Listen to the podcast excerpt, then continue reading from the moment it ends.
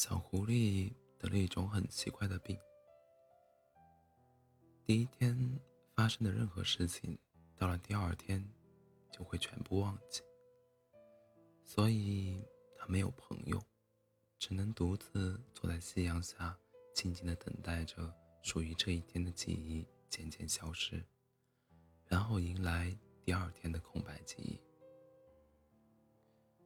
小兔子。这天蹦蹦跳跳的去拔胡萝卜，碰巧遇到了在夕阳下的小狐狸。小狐狸的身影被夕阳笼罩，显得十分的落寞。小狐狸，你在看什么呀？小兔子并不知道小狐狸的病症，好奇的睁着大眼睛问道。小狐狸转过头，看着身旁的小兔子。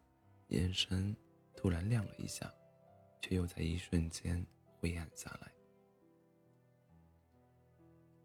他摇了摇头，沉默了一会儿，又突然开口说：“我在等风来。”小狐狸似乎很久没有说话了，声音里有一丝沙哑。好文艺，好高冷，好帅气的狐狸呀！小兔子心里想着，并从身后拿出了一根胡萝卜，递给了小狐狸。从今天以后，我们就是朋友了。这根胡萝卜就当做见见面礼，送给你吧。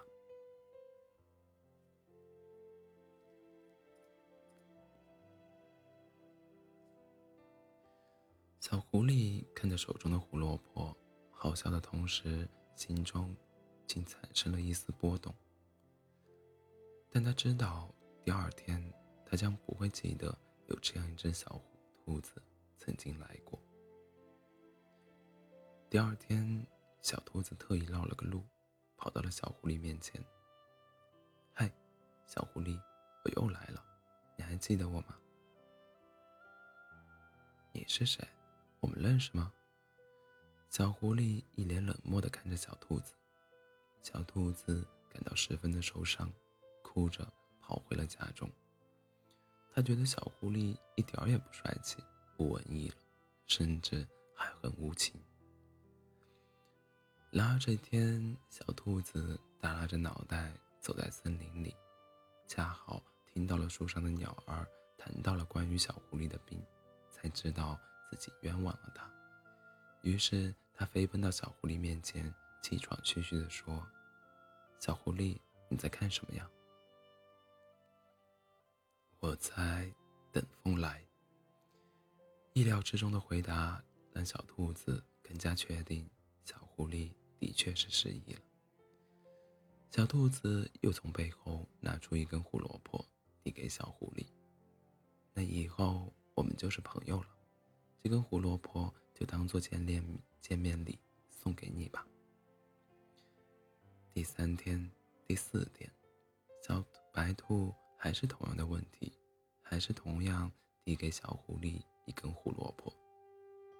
他相信，只要一日复一日，小狐狸一定会把它记住的。